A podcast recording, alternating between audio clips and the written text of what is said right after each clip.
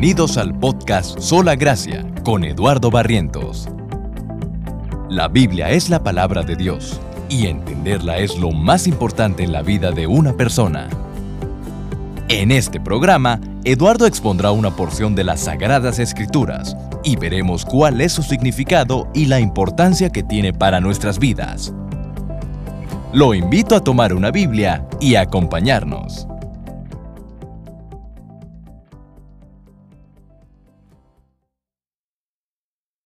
La carta a los filipenses que, ya empezamos hace un par de semanas.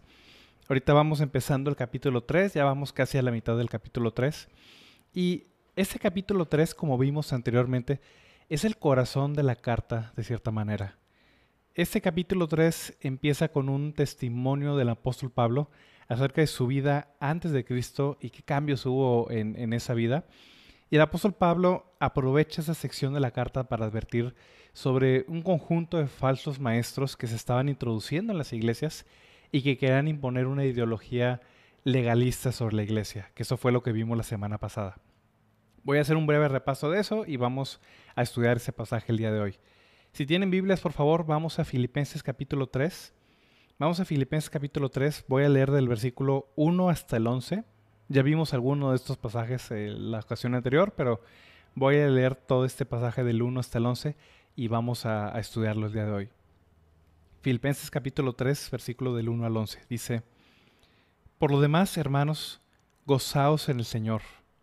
A mí no me es molesto el escribiros las mismas cosas y para vosotros es seguro. Guardaos de los perros, guardaos de los malos obreros, guardaos de los mutiladores del cuerpo, porque nosotros somos la circuncisión, los que en espíritu servimos a Dios y nos gloriamos en Cristo Jesús no teniendo confianza en la carne. Aunque yo tengo también de qué confiar en la carne. Si alguno piensa que tiene de qué confiar en la carne, yo más. Circuncidado al octavo día, del linaje de Israel, de la tribu de Benjamín, hebreo de hebreos, en cuanto a la ley, fariseo, en cuanto a celo, perseguidor de la iglesia, en cuanto a la justicia que es en la ley, irreprensible. Pero cuantas cosas eran para mi ganancia, las he estimado como pérdida por amor de Cristo. Y ciertamente aún estimo todas las cosas como pérdida por la excelencia del conocimiento de Cristo Jesús, mi Señor, por amor del cual lo he perdido todo y lo tengo por basura para ganar a Cristo y ser hallado en Él, no teniendo mi propia justicia que es por la ley, sino la que es por la fe de Cristo, la justicia que es de Dios por la fe, a fin de conocerle y el poder de su resurrección la participación de sus padecimientos, llegando a ser semejante a Él en su muerte, si en alguna manera llegase a la resurrección entre los muertos. Voy a hacer una oración para empezar, si quiere acompañarme, por favor. Padre Celestial, te doy gracias, Padre, por este día, Señor. Te doy gracias, Padre, por esta tarde que tú nos permites, Señor, pues estudiar tu palabra, Señor, a través de, de este medio electrónico, Señor. Gracias, Padre, porque tu palabra es viva y eficaz, Señor, y más cortante que toda espada de dos filos, Señor. Yo te pido, Padre, que nos bendigas esta tarde, Señor, que te quedes con nosotros, Señor. Manda tu Espíritu Santo, Señor, para que podamos entender tu palabra, Señor, y podamos recibirla, Señor, y podamos obedecerla, Padre, no como palabra de hombre, sino como es en verdad la palabra de Dios que actúa en los creyentes, Padre. Yo te suplico, Señor, que también me des poder, Padre, con tu Espíritu Santo y sabiduría, Señor, para explicar tu palabra, Señor, de buena manera. Te lo pido en el nombre de tu amado Jesús. Amén. Muy bien. Empezamos esta sección, ya vimos desde la semana pasada, con un mandamiento que el apóstol Pablo da en el versículo 1 del capítulo 3. Dice, por lo demás, hermanos míos, gozaos en el Señor.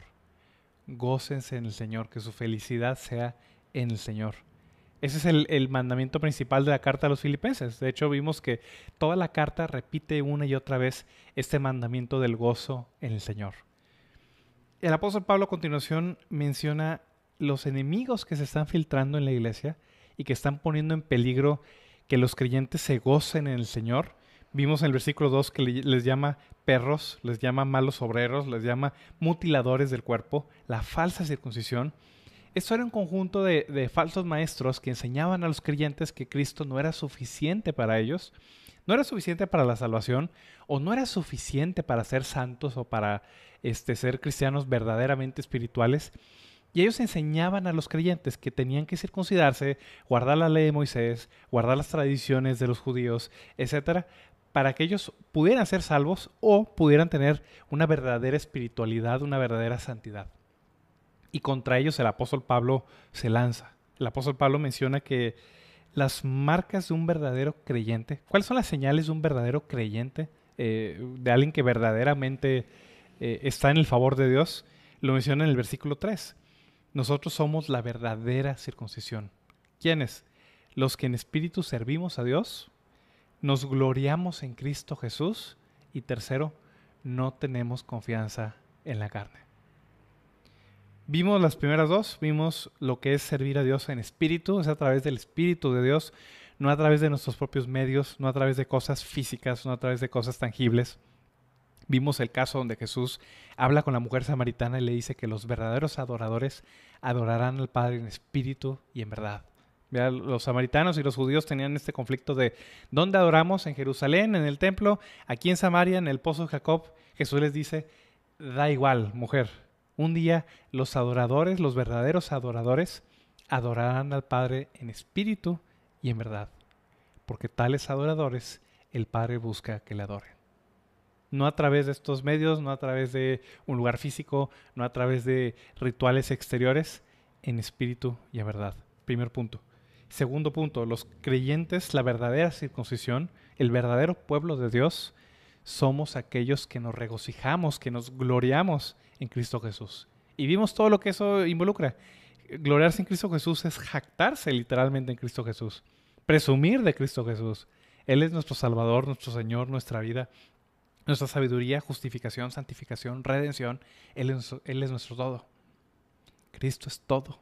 Él es nuestra vida. No hay más. Confiamos únicamente en el Señor Jesucristo y por lo tanto, el tercer punto que menciona el apóstol Pablo, menciona que la tercera señal de un verdadero creyente, del verdadero pueblo de Dios, no es la circuncisión hecha en carne este, externa, sino es interior y la tercera señal de esto es, dice el versículo 3, no tenemos confianza en la carne.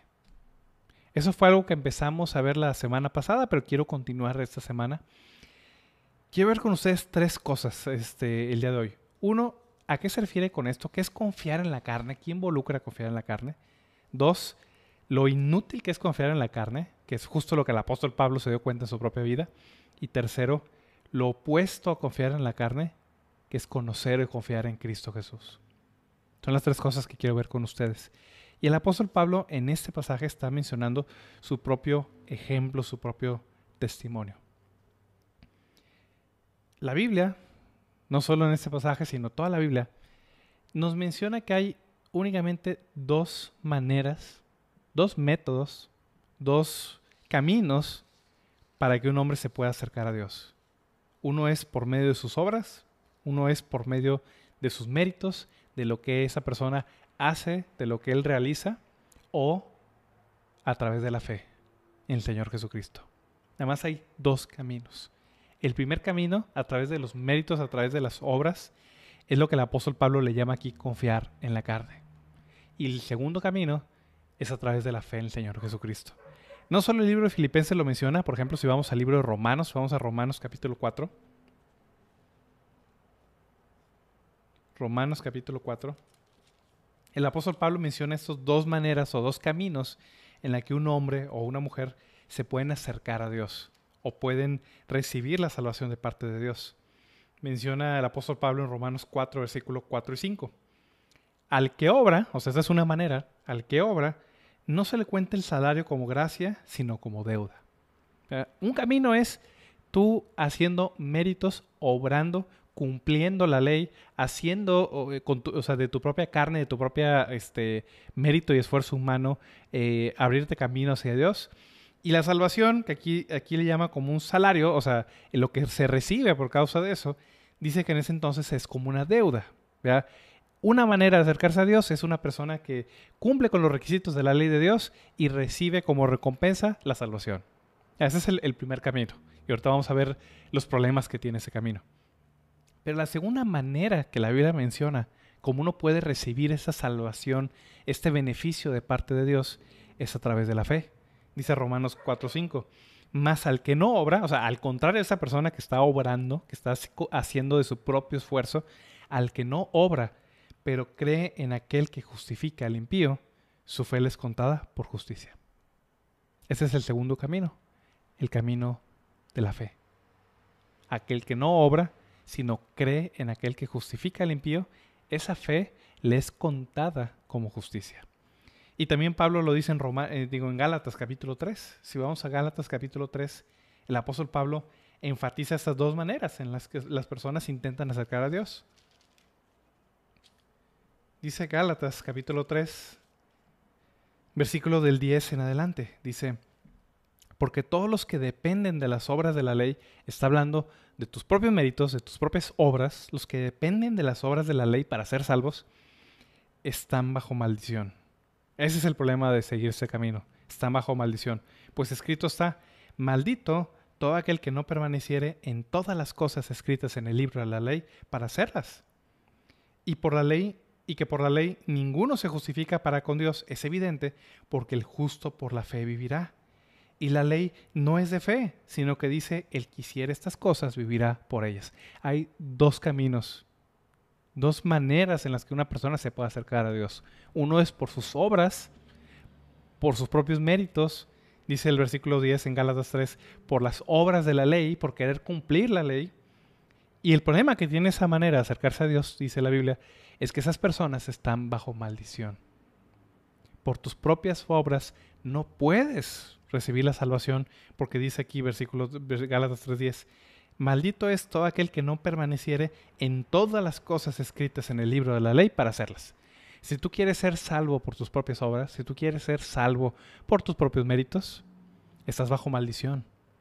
Porque si no has cumplido con todos y cada uno de los mandamientos de Dios perfectamente, perpetuamente, siempre, de manera perfecta, de la manera en la que Dios lo exige, si fallaste una vez, en una ocasión, en un solo mandamiento, alguna vez en tu vida, el peso de la maldición de la ley cae sobre ti.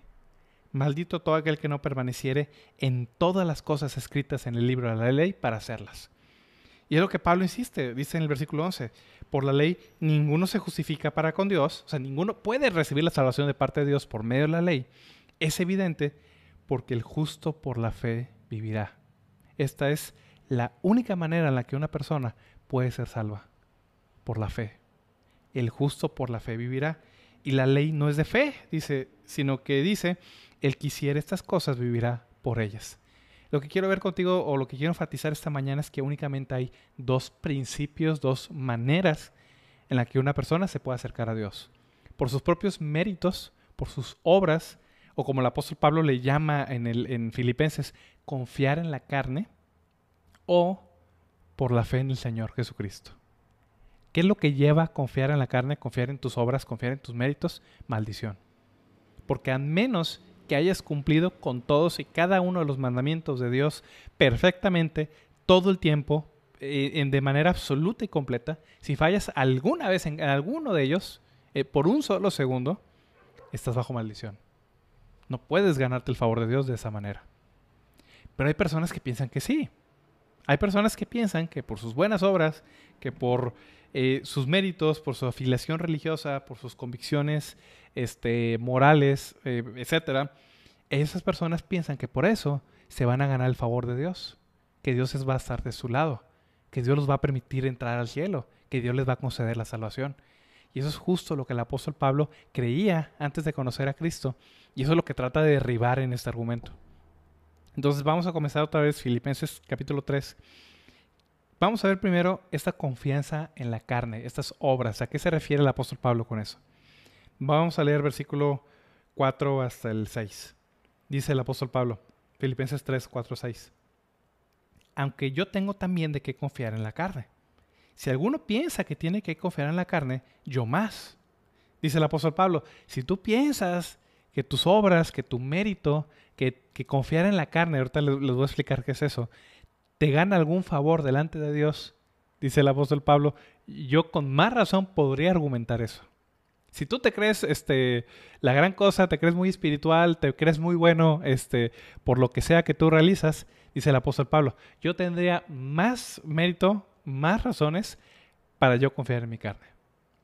¿Cuáles son esas? Dice el apóstol Pablo, versículo 5. Circuncidado el octavo día, del linaje de Israel, de la tribu de Benjamín, hebreo de hebreos, en cuanto a la ley fariseo, en cuanto a celo, perseguidor de la iglesia, en cuanto a la justicia que es en la ley, irreprensible. Siete cosas el apóstol Pablo menciona que él podría confiar para pensar que eso le merece algún mérito, alguna recompensa delante de Dios. Quiero verlo primero, confiar en la carne. ¿Qué se refiere con carne? Cuando, cuando leemos carne en la Biblia, a veces uno se puede llevar cierta confusión. La palabra carne en la Biblia depende del contexto a qué se está refiriendo. O sea, la palabra carne en la Biblia puede referirse a veces al cuerpo humano, o sea, a veces no se refiere a algo moral o algo malo, o sea, se refiere únicamente al, cuerpo humano, le llama carne, por ejemplo.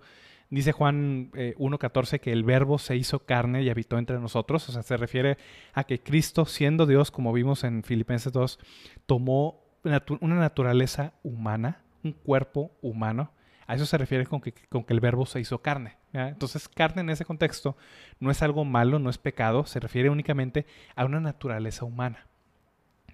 A veces el apóstol Pablo menciona que, él está en la carne todavía, se refiere a que él vive todavía en este cuerpo humano, o sea, está vivo, a eso se refiere.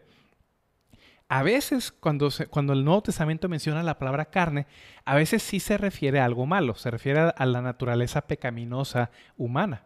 Por ejemplo, menciona Romanos 8 que están aquellos que andan en el espíritu y aquellos que andan en la carne. Y la carne en ese, en ese caso o en ese pasaje se refiere a la naturaleza pecaminosa al pecado que mora en nosotros. Entonces, a veces carne significa algo bueno o, neutral, o sea, cuerpo humano, y a veces se refiere a algo malo, se refiere al pecado o a la naturaleza pecaminosa. Pero carne siempre significa algo humano. Carne siempre significa algo humano.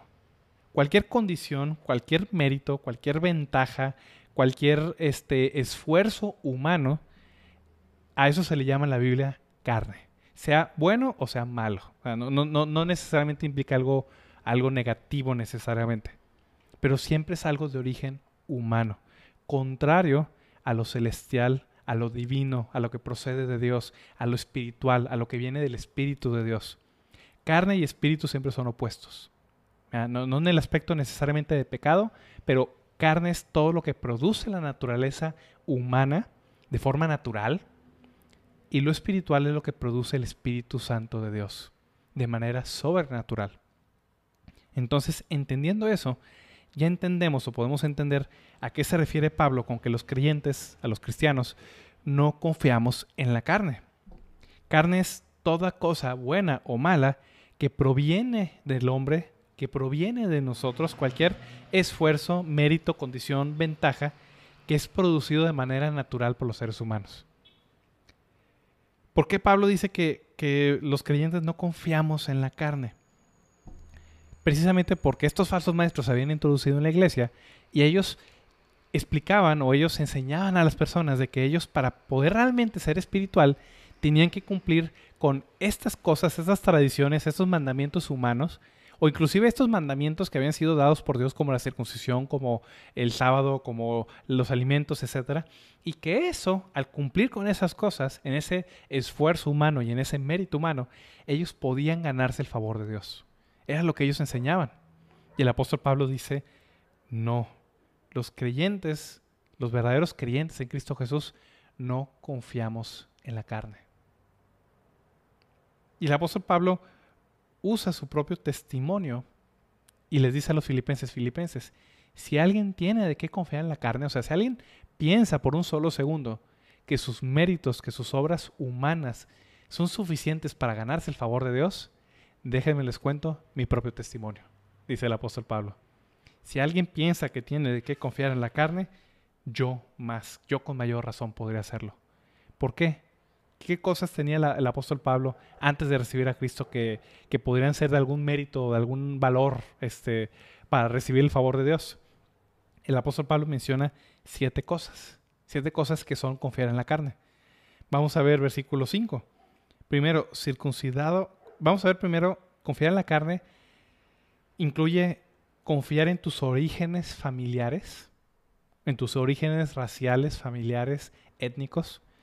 El apóstol Pablo menciona en el versículo 5, circuncidados, está hablando de su vida, yo fui circuncidado al octavo día del linaje de Israel, de la tribu de Benjamín, hebreo de hebreos. El apóstol Pablo menciona cuatro cosas de su linaje familiar, de su herencia familiar, que él consideraba como valiosas, como meritorias delante de Dios. Primero menciona, fui circuncidado al octavo día.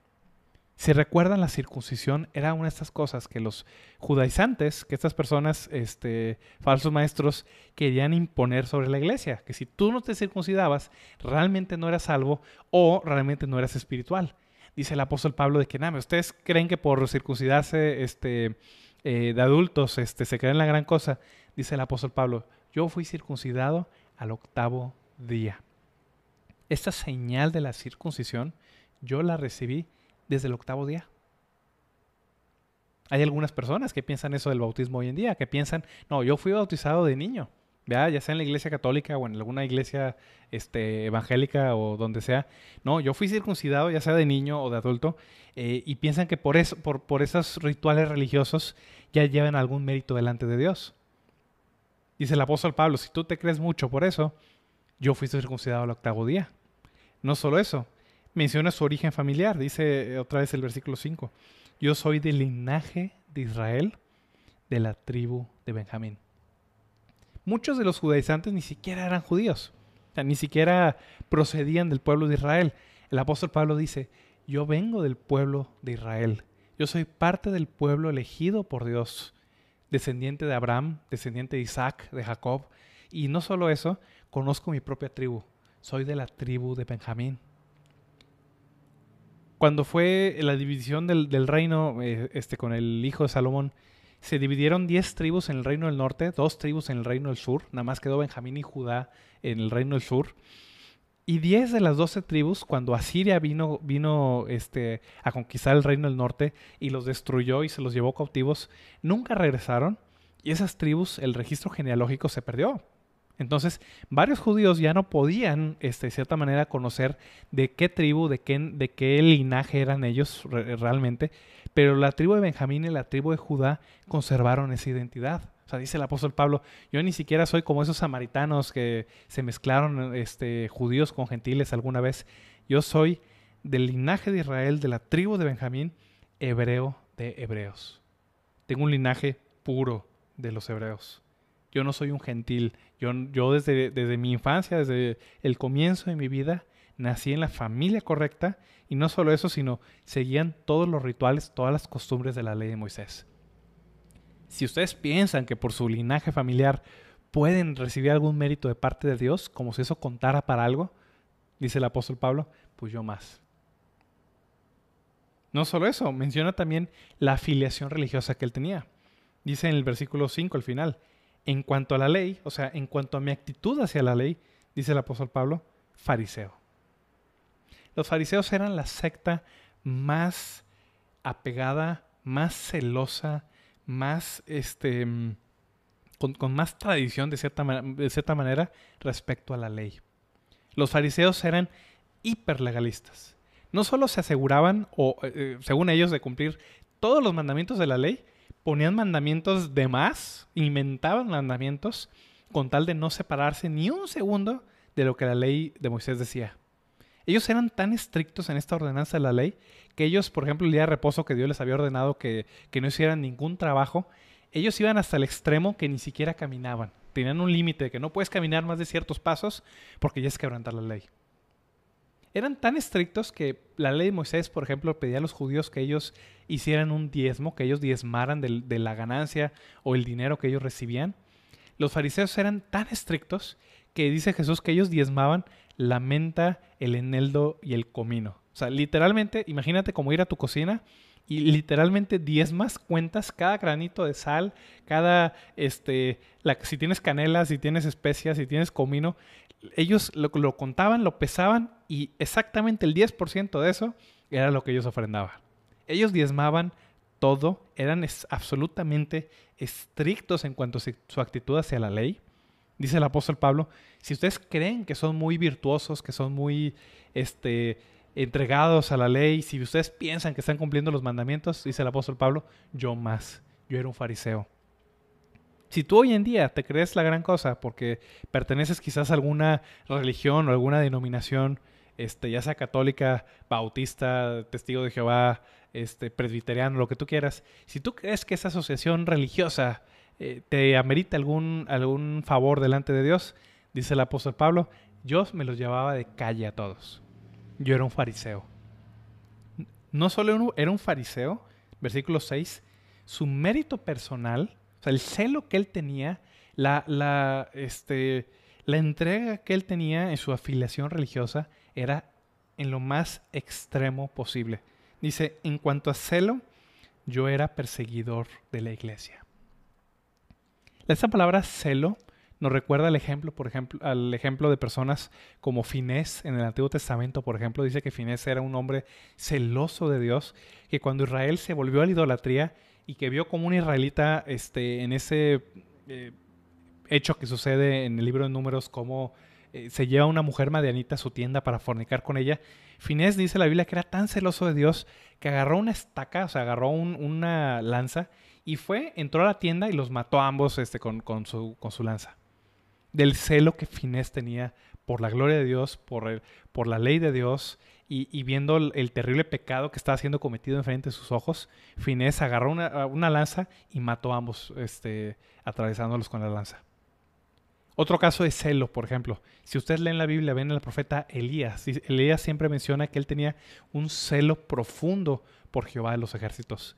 Tanto era su celo que a él le molestaba, le, enfurecía cómo el, pueblo de Israel se había vuelto a la idolatría y él se enfurecía delante de Acab y de su esposa Jezabel por los hechos idolátricos y por la persecución que ellos habían tenido con los profetas de Dios. Que, Elías dice, Señor, yo soy el único que te sigue, yo soy el último profeta que te queda, Señor, tengo un gran celo por Jehová de los ejércitos, ¿cómo puedes dejar que esto suceda? Entonces, el apóstol Pablo se veía a sí mismo como Finés y como Elías, dice el apóstol Pablo, yo era igual que ellos, o él creía ser así. Yo tenía tanto celo, dice el apóstol Pablo, que cuando este grupo llamado iglesia, llamado cristianos, estaban en contra de su religión fariseica, el apóstol Pablo se peleó hasta la muerte por ellos. El apóstol Pablo menciona que su celo era tanto que él inclusive perseguía a los cristianos, los torturaba, los mataba, con tal de defender ese celo que él tenía por la ley de Dios. Si tú piensas que por ir a la iglesia una vez a la semana impresionas a Dios de alguna manera, dice el apóstol Pablo, yo vivía para esto, yo mataba por esto. O sea, tú no sabes lo que es el celo. Yo era celoso al momento de perseguir a la misma iglesia de Dios, en ese celo que él tenía, en ese compromiso, en esa entrega que él tenía. No solo eso, menciona el avance o la opinión que los demás tenían acerca de él. Dice el versículo 6, en cuanto a la justicia que es en la ley, yo era irreprensible. ¿Significa que él era perfecto? ¿Que él nunca pecaba? No. Significa, irreprensible significa que nadie podía apuntarlo, nadie podía acusarlo de hacer algo incorrecto. No significa que él era perfecto, para nada. Dice la Biblia que todos hemos pecado. Es más, dice el apóstol Pablo, por ejemplo, en Romanos 7, que uno de sus pecados era la codicia. Pero la codicia tiene algo interesante, la codicia no se puede ver. La codicia está en el corazón. Si tú codicias algo o eres codicioso, alguien no puede apuntarlo, no puede verlo, no puede, o sea, a menos que tú lo demuestres externamente, nadie puede ver tu corazón y decirte que estás siendo codicioso. Eso era la manera en la que el apóstol Pablo vivía. Externamente, nadie podía reprenderlo, nadie podía decirle nada. Nadie podía decir, Pablo, tú estás haciendo algo incorrecto, eres un hipócrita, este, etc. Pero el apóstol Pablo claramente sabía que esa justicia externa, esa opinión externa que los demás podían tener, no era la misma opinión que Dios tenía acerca de él. Dice el apóstol Pablo, por dentro, yo no era justo. Externamente sí. Externamente para los demás yo era irreprensible. Nadie me podía acusar de nada. Sin embargo, el apóstol Pablo se, se dio cuenta que todas esas cosas no le servían para nada. Eso lo vamos a ver a continuación. ¿Qué quiero llegar con esto? El apóstol Pablo no solo le dice a los filipenses, nos dice a nosotros mismos, si tú piensas que hay algo en ti que amerite o, que te gane eh, algún favor delante de Dios, si tú piensas que vas a llegar al cielo por tus buenas obras, por tu conducta, por tu moralidad, por tus convicciones religiosas, por tus afiliaciones religiosas, por tu familia, por tu eh, linaje familiar. O sea, hay personas que piensan que por ser hijo de un pastor o hijo de un misionero o, tener un pariente sacerdote, por ejemplo, piensan que eso eh, representa algún mérito, este, como si a Dios le importara algo de eso. El apóstol Pablo pensaba que todas esas cosas eran ganancia, era una justicia, era algo de valor delante de Dios. El apóstol Pablo era un hombre lleno de su propia justicia. Dice el, versículo 9, ahí en, en Filipenses 3.9 dice que él tenía su propia justicia. O sea, él consideraba que esas cosas representaban algún valor, algún mérito delante de Dios. Y no solo el apóstol Pablo. El apóstol Pablo menciona que sus compatriotas, el resto de los judíos, tenían la, misma opinión acerca de ellos mismos. Dice en Romanos 10, del 1 al 4. Si vamos a Romanos capítulo 10, versículo del 1 al 4. Pablo no solo ese problema no solo lo tenía el apóstol Pablo, lo tenía el pueblo de Israel. Dice eh, el, eh, Romanos 10, hermanos, ciertamente el anhelo de mi corazón y mi oración a Dios por Israel es para salvación, porque yo les doy testimonio que tienen celo de Dios, pero no conforme a ciencia. Los judíos, dice el apóstol Pablo, los israelitas, sus compatriotas, eran celosos de Dios, o sea, genuinamente tenían un anhelo, un interés de, poder estar bien con Dios, de poder, este, de, poder, de poder ser salvos, de poder este, tener una relación con Dios, pero no era de la manera correcta. ¿Por qué? Versículo 3. Porque ignorando la justicia de Dios y procurando establecer la suya propia, no se han sujetado a la justicia de Dios. Ese era el problema del apóstol Pablo y ese era el problema de los demás israelitas y es el mismo problema que tienen varias personas hoy en día. Dejando de lado la justicia de Dios, quieren establecer su propia justicia, su propia manera de salvación, su propia manera de recibir el beneficio de Dios. Hay personas que piensan que por sus buenas obras se van a ir al cielo hay personas que piensan que por pertenecer a cierta denominación, religión, este, afiliación, etcétera, van a ir al cielo. Hay personas que piensan que porque pertenecen a la familia correcta van a ir al cielo. Hay personas que piensan que por tener las convicciones correctas, quizás son personas morales, son personas anti-aborto, anti-matrimonio homosexual, este, conservadoras, piensan que por eso van a ir al cielo. Era lo que el apóstol Pablo pensaba. Sin embargo, el apóstol Pablo se dio cuenta, un día se dio cuenta que estaba total y absolutamente equivocado. Pablo se dio cuenta que esas cosas, todos esos méritos que él había acumulado a lo largo de su vida, no eran suficientes, no eran, no eran suficientes, no eran útiles, no eran valiosos delante de los ojos de un Dios santo. Esas cosas delante de Dios eran basura, eran inútiles, eran como nada para ganarse el favor de Dios. El apóstol Pablo no lo entendía. El apóstol Pablo eh, no entendía lo que dice Isaías 64.6.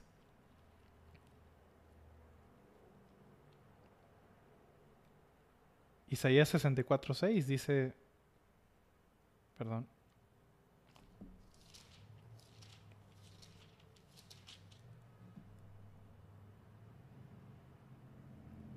Si bien todos nosotros somos como suciedad, y todas nuestras justicias como trapo de inmundicia, y caímos todos como la hoja, y nuestras maldades nos llevaron como viento. Dice el libro de Isaías, todos somos como suciedad, y nuestras justicias, lo mejor que podemos producir los seres humanos, lo que tenemos para presumir, nuestras buenas obras, lo que nosotros este, tenemos como valioso, delante de un Dios santo, de un Dios perfecto, son como trapos de inmundicia. Son cosas desagradables. Son cosas impuras. Son cosas contaminadas. Es como si tú eh, cocinaras el mejor platillo del mundo y luego le echas este, basura encima. Para, o sea, delante de Dios, todas nuestras buenas obras son como trapos de inmundicia, son cosas contaminadas, son cosas sucias, son cosas que no merecen ningún valor delante de Dios, son basura. El apóstol Pablo, cuando realmente se dio cuenta de todo esto, todo su mundo se vino para abajo, todo su mundo se desmoronó. Se dio cuenta que lo mejor que él podía producir era como basura delante de Dios. ¿Por qué? ¿Cuándo se dio cuenta de esto? Muy sencillo. Cuando conoció lo único que tiene un valor delante de Dios. Cuando conoció al Señor Jesucristo. Vamos a ver, ya vimos lo que era confiar en la carne, vamos a ver lo inútil que fue para el apóstol Pablo confiar en la carne. Vamos a leer versículos 7 y 8, Filipenses 3, 7 y 8. Dice el apóstol Pablo, pero ahora, o sea, ya viendo en retrospectiva aquellas cosas en las que él, confiaba, viendo ahora en ese momento lo que él había pasado, cómo era su vida, todo lo que él había ganado, todo lo que él había conseguido en, su vida, dice el apóstol Pablo, cuantas cosas eran para mí ganancia, las he estimado como pérdida por amor de Cristo. Y ciertamente, aún estimo todas las cosas como pérdida por la excelencia del conocimiento de Cristo Jesús, mi Señor por amor del cual lo he perdido todo y lo tengo por basura para ganar a Cristo. Lo tengo por basura, lo tengo por pérdida. ¿Cómo te sentirías? Vamos a suponer, y eso puede ser verdad, digamos que todos tus ahorros, no sé, digamos que en lugar de una cuenta de banco, hay personas que no confían en los bancos, digamos que sacas todo tu dinero del banco y todos tus ahorros, todo tu dinero, todo tu patrimonio este, lo tienes guardado el colchón, así con billetes de 500 pesos o lo que tú quieras. Imagínate que un día te das cuenta que todo lo que has ahorrado durante toda tu vida, todo tu dinero, todos tus bienes, este, todo tu patrimonio, por así decirlo, está constituido de billetes falsos. Imagínate que sacas todo tu dinero del banco y resulta que en lugar de darte billetes verdaderos, te dieron billetes falsos. ¿Cómo te sentirías? Se te derrumbaría el mundo, ¿no? todos tus ahorros, todo tu trabajo, todo lo que tienes, darte cuenta que no sirvió para nada, que lo que tienes en tus manos son billetes falsos, que no sirven para nada, que no tienen ningún valor. Por supuesto que te enojas, te, se te desmorona el mundo, pues pensarías, oye, ¿y ahora qué hago? No tengo nada. O sea, lo que yo pensaba que tenía no sirve para nada. Es lo mismo que le sucedió al apóstol Pablo. Un día él estaba este, yendo de camino a Damasco continuando con su vida este, fariseica, con su vida religiosa, iba en camino a Damasco a perseguir a la iglesia de Cristo y en un momento se le aparece el Señor Jesucristo. El apóstol Pablo lo menciona si vamos al libro de Hechos, Hechos capítulo 26. Hay tres veces que se menciona el testimonio del apóstol Pablo, pero vamos al último, Hechos 26, versículos del 9 al 15. Dice el apóstol Pablo, yo ciertamente había creído mi deber hacer muchas cosas en contra del nombre de Jesús de Nazaret, lo cual también hice en Jerusalén. Yo encerré en cárceles a muchos de los santos, habiendo recibido poderes de los principales sacerdotes, y cuando los mataron yo di mi voto. Y muchas veces castigándolos en todas las sinagogas, los forcé a blasfemar y enfurecido sobremanera contra ellos, los perseguí hasta en las ciudades extranjeras. el celo de Pablo era tanto que no iba a descansar hasta que esta secta, que él, que él consideraba una secta de los cristianos, todos estuvieran muertos. O sea, así de celoso, así de entregado de... Esta era su vida prácticamente. Perseguir a la iglesia del Señor Jesucristo. Y él estaba muy contento haciendo eso. O sea, ese era su trabajo, era su vida, era lo que él se había dedicado. Él pensaba que estaba haciendo lo correcto. Es más, él lo estaba haciendo para Dios. Él pensaba que Dios estaba contento con lo que él estaba haciendo. ¿Qué sucedió un día? Versículo 12. Ocupado en esto, iba yo a Damasco con poderes y comisión en comisión de los principales sacerdotes, cuando a mediodía, oh rey, yendo por el camino, vi una luz del cielo que sobrepasaba el resplandor del sol, la cual me rodeó a mí y a los que iban conmigo. Y habiendo caído todos nosotros en tierra, oí una voz que me hablaba y decía en lengua hebrea, Saulo, Saulo, ¿por qué me persigues? Dura cosa te es dar cosas contra el aguijón.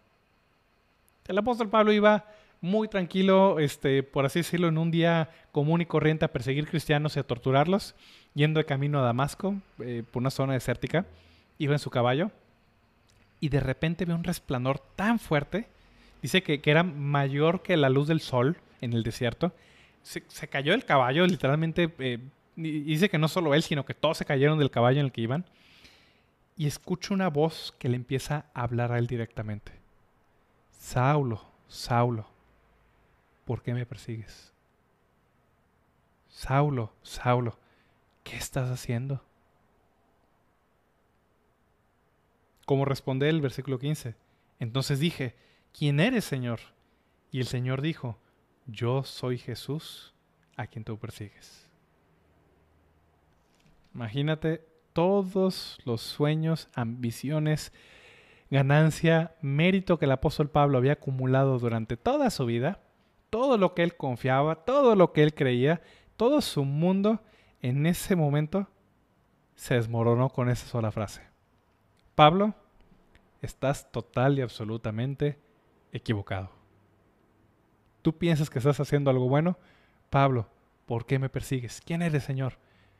Yo soy Jesús, a quien tú persigues. No quiero, no quiero imaginar el terror, el, temblor que debió venir sobre el apóstol Pablo en ese momento. Saulo, Saulo, todo lo que has hecho durante tu vida está total y absolutamente equivocado. No sirve para nada lo que estás haciendo. Quiero que imaginen las palabras que... quiero el efecto que estas palabras debió tener sobre el apóstol Pablo. Saulo, Saulo, ¿por qué me persigues? Yo soy Jesús a quien tú persigues. En ese momento, toda la vida del apóstol Pablo dio un giro radical. Todo lo que él pensaba que era algo bueno, que era algo meritorio, que era algo de ganancia, que era algo este, eh, eh, extraordinario, algo beneficioso, el apóstol Pablo se dio cuenta que todo eso era basura. ¿Por qué? Vamos a leer otra vez Filipenses 3. Cuantas cosas eran para mí ganancia, las he estimado como pérdida por amor de Cristo. esta palabra pérdida y ganancia, ese es un lenguaje de contaduría. Por ejemplo, los que si hay un contador que está viendo esto, eh, o si no, digo, yo no soy contador, pero cuando un contador hace pues, la, contaduría de una empresa, siempre ve los activos y los pasivos. O sea, los activos, lo que la empresa tiene como bueno, o sea, sus, eh, no sé, la maquinaria, el dinero, este, los clientes, las ventas, etcétera. Y están los pasivos, lo que la empresa debe, lo que la empresa gasta, etcétera. Hay activos y pasivos. Por ejemplo, cuando se hace un estado de resultados, o sea, cuando eh, se hace un el estado de resultados es ver cómo le fue a la empresa durante cierto periodo, pues los contadores ven todo lo que es ganancia y luego restan las pérdidas y luego ya te das cuenta cuánto te queda, ¿no? Si, ganaste más de lo que perdiste, pues estás bien. Si ganaste menos de lo que perdiste, pues estás mal, ¿no? Estás en números rojos. El apóstol Pablo pensaba que todas esas cosas, el ser judío, el haber sido circuncidado, el ser fariseo, el ser irreprensible, o sea, el guardar la ley como él pensaba que era este, guardar la ley, todas esas cosas que él humanamente había realizado, el apóstol Pablo pensaba que eso era ganancia, o sea, que era algo bueno, o sea, que eso tenía algún valor delante de Dios. El, apóstol, ese era el currículum del apóstol Pablo, era lo que él presumía. Pero el momento que él conoció al Señor Jesucristo, que el Señor Jesucristo se encontró con él en el camino a Damasco, todas esas cosas que él pensaba que estaban del lado de las ganancias, se dio cuenta que no eran ganancia, era pérdida. ¿Por qué era pérdida? Porque él no tenía Cristo. No le servía de nada. Delante de Dios no tenía ningún valor todo lo que él había realizado o todo lo que él era. Dice el apóstol Pablo, cuantas cosas eran para mí ganancia, ahora las veo como realmente son. Son pérdida. Son pérdida porque yo pensaba que esas cosas eran valiosas, porque yo pensaba que eso eh, recibía algún beneficio o alguna recompensa delante de Dios. Dice el apóstol Pablo, estaba absolutamente equivocado. Todos mis méritos, mis privilegios, mi condición, mi esfuerzo humano, realmente no era una ganancia, era una pérdida, era un estorbo. Yo no recibía a Cristo por confiar en aquellas cosas, dice el apóstol Pablo. Me estaba perdiendo de lo único que realmente tenía valor. Ahora me doy cuenta que todo eso era pérdida. Puede que hay cosas tú en este momento que consideres ganancia. Puede que tu religión pienses que, es algo bueno, que es una ganancia. puede que tu moralidad, tus opiniones políticas los consideres como ganancia, puede que tu, eh, linaje o tu eh, origen familiar sea una ganancia. Piensas que por nacer en tal o cual familia o tal o cual este, etnia o raza eres superior a los demás o tienes algún beneficio intrínseco a eso. Todas esas cosas son pérdida, dice el apóstol Pablo. No me sirvieron para nada. Es más, me estorbaron para recibir lo único que tenía valor, a Cristo. No solo eso, el apóstol Pablo no solo lo ve como, como pérdida, dice más adelante, lo tiene como basura. Dice el versículo 8, ciertamente aún estimo todas las cosas como pérdida por la excelencia del conocimiento de Cristo Jesús mi Señor, por amor del cual lo he perdido todo y lo tengo por basura. Esa palabra basura literalmente significa estiércol. Literalmente, dice el apóstol Pablo. O sea, es como darte cuenta que todo lo que creías, todo lo que confiabas, todo lo que considerabas como valioso alguna vez, no servía para nada. Era un desperdicio. Esas cosas buenas no me sirvieron para nada, me estorbaron, dice el apóstol Pablo, hasta que yo conocí lo único que, que genuinamente tiene valor, a Cristo Jesús, mi Señor. Yo te pregunto, ¿qué te impide a ti, qué te está estorbando para recibir a Cristo?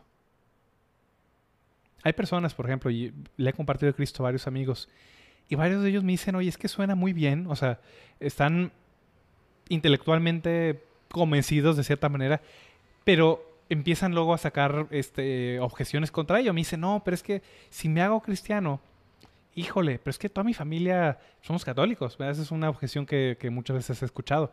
No, es que mi abuelita, mi mamá, mi familia son católicos. Híjole, pues no quiero quedar mal con ellos. Esas cosas les terminan estorbando para genuinamente entregarle su vida a Cristo. Hay personas que su negocio es un estorbo para recibir a Cristo. Hay personas, por ejemplo, que se ganan la vida haciendo cosas incorrectas. Este, una vez mi padre le habló de Cristo a un tránsito, un oficial de tránsito, y él estaba convencido y deseoso de cierta manera de recibir a Cristo, pero luego pensó, y le dijo a mi padre, oiga, pero si yo recibo a Cristo, tengo que dejar de recibir sobornos, ¿verdad? Pues sí, obviamente. No quiero entonces hacerlo. No quiero, no quiero. o sea, este hombre se ganaba la vida de cierta manera, pues recibiendo sobornos. No digo que todos los tránsitos lo hacen, pero este hombre sí. Decía él, ¿por qué voy a dejar eso? No puedo dejar eso. Hay personas que en este momento su, trabajo o, algo lo está estorbando para recibir a Cristo.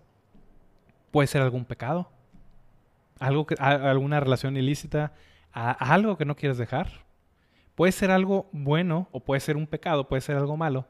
Pero si hay algo que te está estorbando, que te está impidiendo aceptar al Señor Jesucristo, confiar en Jesucristo únicamente para tu salvación, déjame decirte que es basura. Literalmente es estiércol. No sirve para nada. Todo lo que te va a ganar eso es el infierno. No vas a recibir el cielo, no vas a recibir el favor de Dios. Lo único que vas a recibir es condenación por no aceptar el regalo que Dios te está dando acerca de Jesucristo, en el Señor Jesucristo. Dice el apóstol Pablo, yo decidí dejar todo eso no volver a confiar en eso, no confiar en mí, no confiar en mis obras, en mis méritos, en lo que yo era. Decidí únicamente confiar en el Señor Jesucristo. ¿Cuál es el la, la pregunta ahora, tercer punto. Dado que esas cosas eran pérdida, o sea, que el apóstol Pablo ve que eran inútiles, la pregunta es, bueno, ¿qué ganó? ¿Qué recibió? ¿Qué ganó? ¿Qué beneficio obtuvo al aceptar a Cristo? tuvo que haber sido algo mucho mejor que lo que estaba dejando atrás, ¿no? Ya vimos que el apóstol Pablo dejó atrás, renunció a una vida, este, a una carrera este, en, la secta farisea muy importante, dejó atrás este, su herencia familiar, dejó atrás este, su orgullo judío, su, este, su justicia propia. ¿Qué recibió a cambio de eso? ¿Qué ganó? La pregunta es, bueno, si esto era pérdida, ¿qué es lo que él considera ganancia al aceptar a Cristo? Vamos a ver qué es lo que el apóstol Pablo menciona como ganancia al aceptar a Cristo, versículo 9. Dice desde el versículo 8 que todas esas cosas las tiene por basura con tal de, dice el versículo 8, ciertamente aún estimo todas las cosas como pérdida por la excelencia del conocimiento de Cristo Jesús mi Señor, por amor del cual lo he perdido todo, o sea, lo dejó atrás totalmente, lo tiene por basura para ganar a Cristo. ¿Y qué ganó en Cristo? Versículo 9. Ser hallado en Él, no teniendo mi propia justicia, que es por la ley, sino la que es por la fe de Cristo, la justicia que es de Dios por la fe. Primer beneficio que el apóstol Pablo recibió. Una justicia, un mérito, una ganancia de parte de Dios, la salvación de parte de Dios, no por su propia justicia, no por sus propias obras, sino por la justicia del Señor Jesucristo. La justicia que se recibe de parte de Dios por la fe. ¿Qué era lo que el apóstol Pablo soñaba antes de conocer a Cristo? Lo que el apóstol Pablo soñaba y esperaba era un día llegar al cielo, llegar con todo su currículum, sus buenas obras, todas las maravillas que él hizo y decirle a Dios, mira Dios, todo esto lo hice por ti, mira lo celoso que era, mira lo entregado, mira lo piadoso que yo era, me tienes que recompensar por hacer todo esto, quiero entrar al cielo. Por favor, este, ábreme la puerta, voy a entrar, me lo merezco. Ese era el sueño del apóstol Pablo. Era lo que él esperaba, un día llegar con Dios y mostrarle todo lo bueno que le había realizado. Qué fiasco se hubiera llevado si no se hubiera arrepentido de eso. El apóstol Pablo, al conocer a Cristo, menciona que él recibió una justicia, no que él hubiera realizado, no algo que él hubiera ganado, no algo que él hubiera eh, recibido, que él hubiera este, eh, efectuado, sino que él decidió mejor llegar delante de Dios, no con sus méritos, no con su justicia, sino con la justicia de Cristo, con los méritos de Cristo, a través de Jesús. Ser hallado en Él.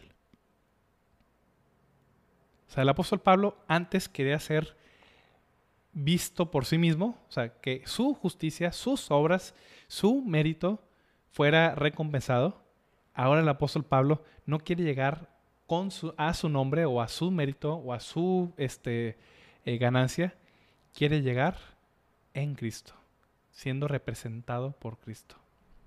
Dice el apóstol Pablo, quiero ser hallado en Él. No quiero que Dios me vea a mí, dice el apóstol Pablo, ahora quiero que Dios vea a Cristo en mí. Que en lugar de verme a mí, vea al Señor Jesucristo. Que no vea mis obras, sino vea sus obras. No mi justicia, sino su justicia. Dios ya no vería al apóstol Pablo en Pablo, ahora Dios iba a ver al apóstol Pablo en Cristo. A Cristo como su representante, como su Salvador.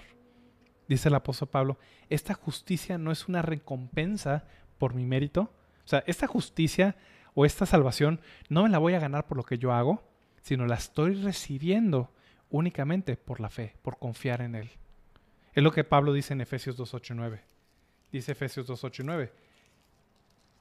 Porque por gracia sois salvos por medio de la fe, y esto no de vosotros, pues es un don de Dios, no por obras para que nadie se gloríe. Dice el apóstol Pablo, esto es lo que yo realmente gané.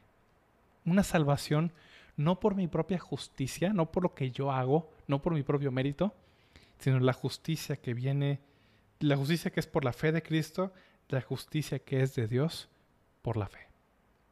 Eso fue lo que el apóstol Pablo ganó.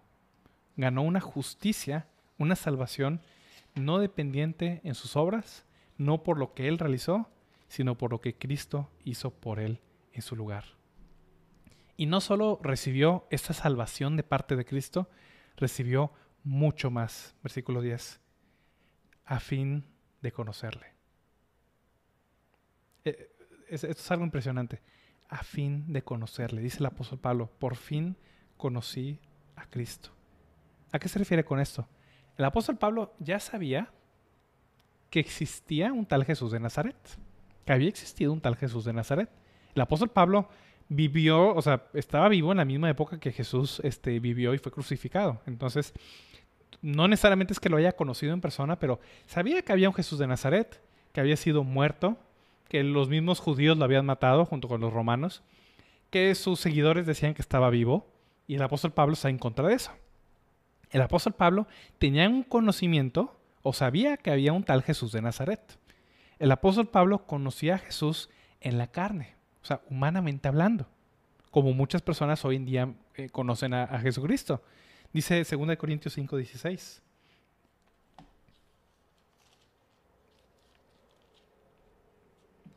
Dice, de manera que, que nosotros de aquí en adelante a nadie conocemos según la carne. Y aun si a Cristo conocimos según la carne, ya no lo conocemos así. O sea, puede que tú conozcas hoy en día a Jesús en la carne, o sea, humanamente hablando. ¿A qué me refiero? Que para ti Jesús sea un personaje histórico. ¿Vea? O sea, muchas personas saben que hay o que hubo una persona llamada Jesús de Nazaret. Puede que para ti sea una figura religiosa meramente. ¿Vea? Que tú veas a Jesús como eh, la persona colgada en el crucifijo que está puesto ahí en la sala, o vas a la iglesia y ves ahí al Cristo colgado en una cruz, y para ti eso es, hay personas que, que, para ellos Cristo pues es, es el, la cosa o el hombre o, o la figura que está ahí colgada en una cruz, y nada más. Puede que para ti Cristo sea una representación artística, ¿no? Veas imágenes de Jesús y digas, ah, pues ese es Cristo, ¿no? El que está pintado ahí en, en la última cena, ¿no? Y ya, eso es conocer a Cristo según la carne, meramente como una figura histórica, meramente como un hecho, un hecho intelectual, de cierta manera. Pero el apóstol Pablo ahora, dice, dice él, ahora conocía a Jesús no de una manera externa, no de una manera intelectual meramente, ahora conocía a Cristo de una manera personal e íntima. Ahora conocía realmente a Jesús. No solo había escuchado acerca de él, ahora le conocía. Era su Señor, su Salvador, aquel que se le apareció cuando él iba camino a Damasco. Ya no solo era aquel Jesús a quien él perseguía, ahora era Jesús, su Señor y su Salvador. Es lo que Pablo dice en Gálatas 2.20. Gálatas 2.20 dice el apóstol Pablo, con Cristo estoy juntamente crucificado y ya no vivo yo, mas Cristo vive en mí. Y lo que ahora vivo en la carne, lo vivo en la fe del Hijo de Dios, el cual me amó y se entregó a sí mismo por mí. Ahora el apóstol Pablo conocía al Señor Jesucristo de una manera tan íntima, tan personal, directamente, que era como si Cristo estuviera en un lado de la cruz y él hubiera estado del otro lado colgado juntamente con él. Pablo ahora entendía que él estaba unido al Señor Jesucristo ahora lo conocía personalmente. Por eso dice Filipenses, ¿qué fue lo que él ganó? Conocerle. Ahora lo conocía. Y no solo lo conocía, versículo 10, conocía también el poder de su resurrección y la participación de sus padecimientos, llegando a ser semejante a él, a su muerte. Entonces, ahora el apóstol Pablo se identificaba con Cristo y no solo lo conocía personalmente, ahora quería ser como Cristo.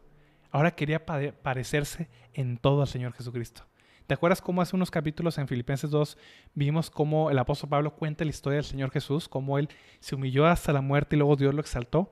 El apóstol Pablo quiere lo mismo para él. Yo quiero vivir como Cristo. Quiero no vivir para mí, quiero vivir para los demás. Quiero humillarme también, quiero vivir la misma manera que en la que vivió Cristo. Quiero ser como Él, quiero morir como Él, dice el apóstol Pablo, para poder resucitar juntamente con Él. Quiero la vida de Cristo ahora. No quiero mi vida, no quiero mis méritos, no quiero mi religión, no quiero este, mi propia justicia.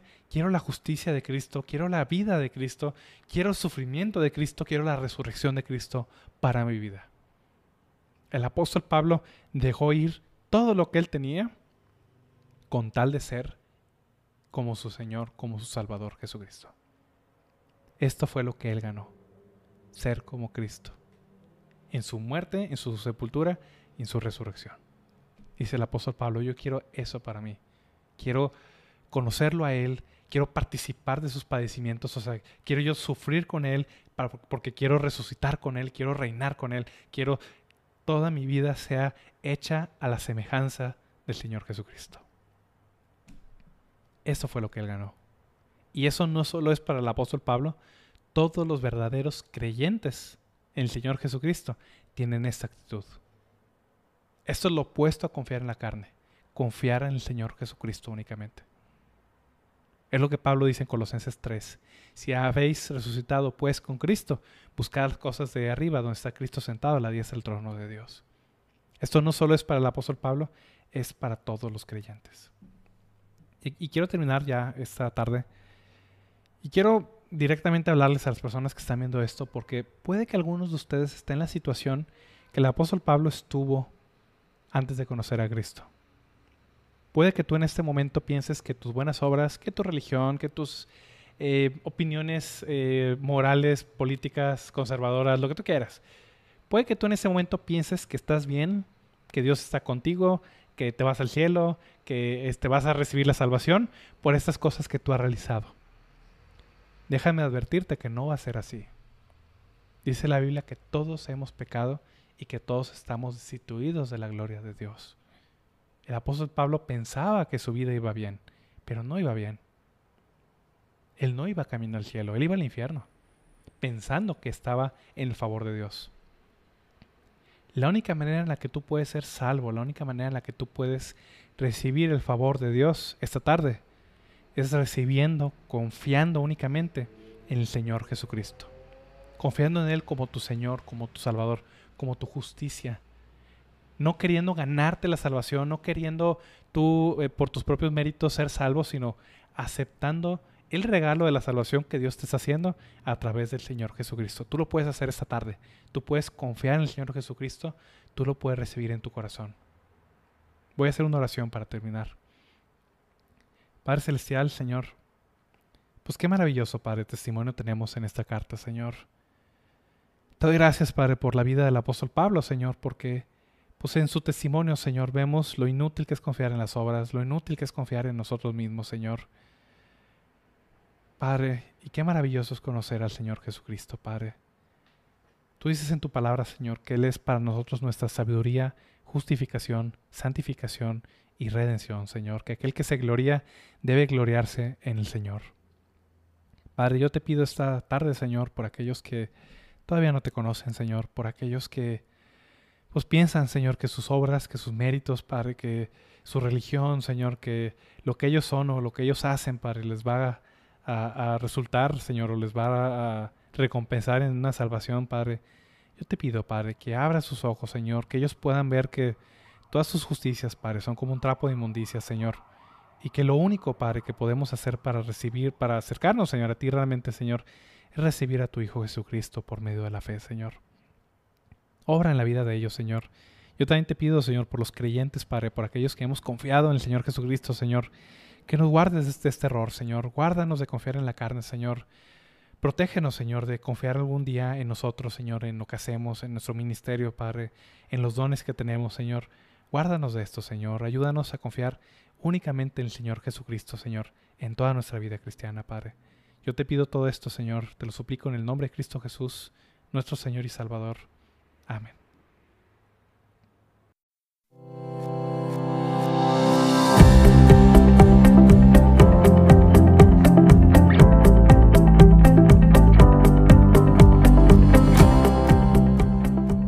Gracias por escuchar este episodio. El objetivo de Sola Gracia es ayudar a la iglesia hispanoamericana con enseñanza bíblica de calidad, que sea fiel a la palabra de Dios y a la sana doctrina. Si este programa te fue de bendición, puedes compartirlo a tus amigos, familiares o compañeros de trabajo a través de WhatsApp, Twitter o Facebook. Que Dios los bendiga.